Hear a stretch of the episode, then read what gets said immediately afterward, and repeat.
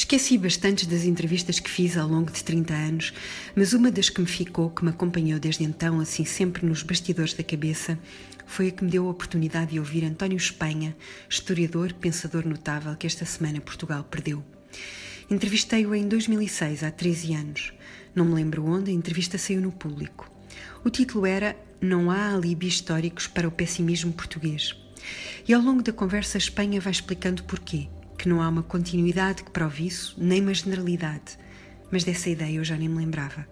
O que me ficou foi o retrato do Portugal das navegações e depois.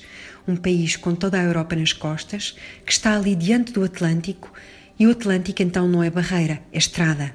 O mar nem é bravo e a gente vai indo.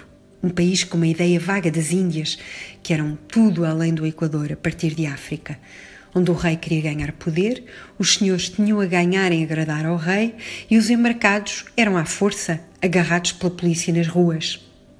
Um país sem esse mito do gênio da raça destinado aos grandes feitos por ousadia.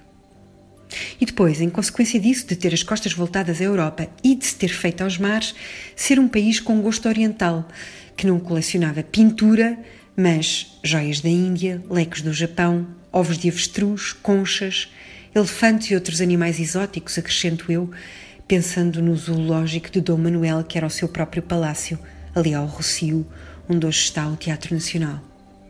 Um país pouco europeu, diz Espanha, e sem as confusões religiosas, étnicas ou linguísticas de vários países da Europa, a começar pelo vizinho inimigo.